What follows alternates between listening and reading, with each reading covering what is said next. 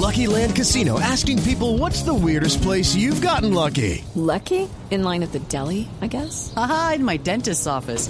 More than once, actually. Do I have to say? Yes, you do. In the car before my kids' PTA meeting. Really? Yes. Excuse me, what's the weirdest place you've gotten lucky? I never win and tell. Well, there you have it. You can get lucky anywhere playing at LuckyLandSlots.com. Play for free right now. Are you feeling lucky? No purchase necessary. Void where prohibited by law. 18 plus. Terms and conditions apply. See website for details.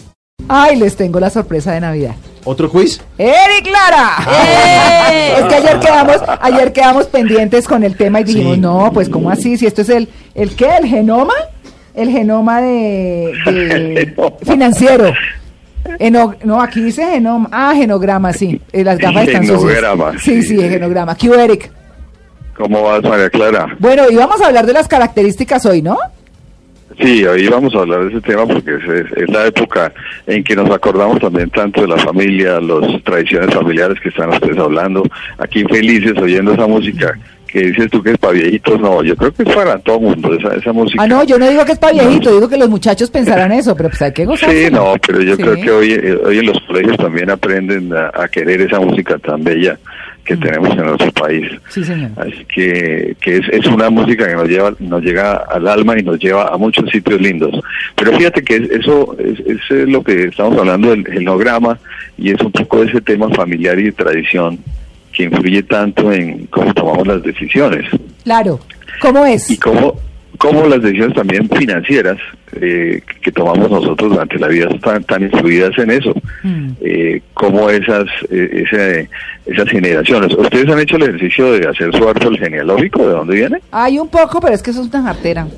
Empiezan a acordarse de los tíos y los primos y la cosa No, pero bien, bien hacia atrás, o sea, mirar, eh, inclusive hasta la época de la, de la conquista y eso. Ay, no, mentira, oiga, voy a retirarme de eso porque ahora mis tíos se ponen bravos conmigo y mis primos y todos no son Se está hablando mal de la no, familia, sí, no, no, no, yo los quiero hablando mal de la familia. No, no, mal no. Se llama un genocidio. No, mal no, pero no, no, no falta el chuchumeco. No, pero no, está bien.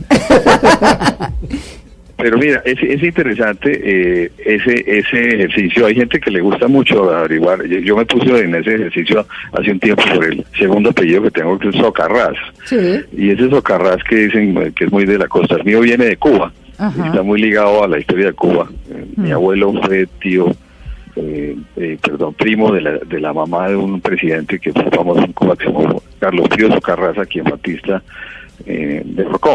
Sí. Y bueno, se pone uno a averiguar todas esas historias y de dónde vienen unos ciertos caracteres que uno tiene, por ejemplo, la música eh, de, de caribeña, ¿por qué nos gusta? Entonces uno podría averiguar y es que viene uno de algún ancestro de allá.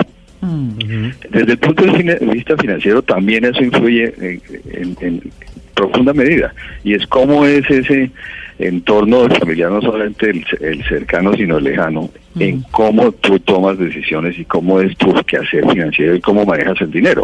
Oiga, pues yo tengo un tío que está cañísimo y mi papá es súper generoso. ¿Cómo explica uno eso?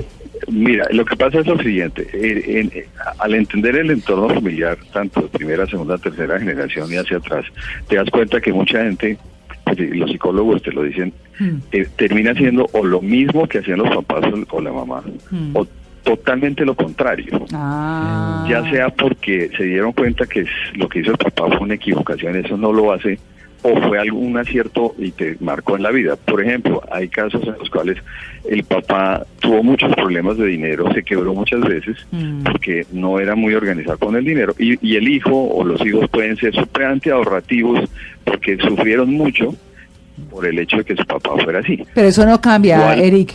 El que está caño, ¿Me está caño. Eso no cambia. Claro, y entonces cuando tú averiguas ese por qué está caño y haces el geneagrama de esa persona, Mm. el eh, te, va a inde- y- te va a dar mucha información de por qué esa persona toma esas decisiones de esa manera. Mm. Por eso es muy interesante hacer el geneagrama para entendernos cómo podemos corregir nuestros eh, comportamientos financieros. Y es tanto el tema que eh, hay una terapia eh, que se llama terapia financiera por geneagrama que se utiliza precisamente para corregir los, eh, digamos, los, los malos hábitos que se tienen en el manejo del No, dinero. me imaginé un tacaño pagando una terapia de esas. no. Pidiendo descuento. No. Ese pide, Ah, ese pide descuento. Sí. pide descuento. sí, sí, sí. Y, y- y un poco para entrar en el tema, ¿qué es un geniagrama? Un geniagrama es una representación visual de cómo es la relación de familia, ¿sí? Y, y eso sirve, por ejemplo, como eh, para entender los temas, cómo se manejaban los temas financieros en su casa, en su eh, familia de origen y en la familia de origen de sus abuelos, cómo se manejaban esos temas y eso va a influir en cómo eh, tenemos embebido en nuestro DNA qué hacemos con el dinero. Por ejemplo, comportamientos financieros de los padres. Antiguamente, ¿quién manejaba el dinero? El señor. En la casa. El señor. Claro, el señor. No, eso depende de la cultura. Mira, si ustedes van a Antioquia, ¿quién maneja el dinero? La mamá. ¿Cómo se manejaba el dinero antiguamente? Era, era la mamá, el En la papá caja entregaba el fuerte. dinero y la mamá disponía. Claro. Y, y efectivamente las mamás eran supremamente juiciosas en el manejo del dinero. Claro. Pero, ¿Cómo lo manejaban los hermanos? Y, y si había una oveja negra, entonces que era el que gastaba. ¿sí? Eh, el mal uso de las tarjetas de crédito reciente en generaciones recientes. O antes se usaba era meter debajo del colchón, ¿no? Claro, por supuesto. Es, la verdad es que definitivamente el tema es hereditario. Sí. El que está caño se lo heredó a alguien, el que no, no, no, en fin. Eric, muchas gracias.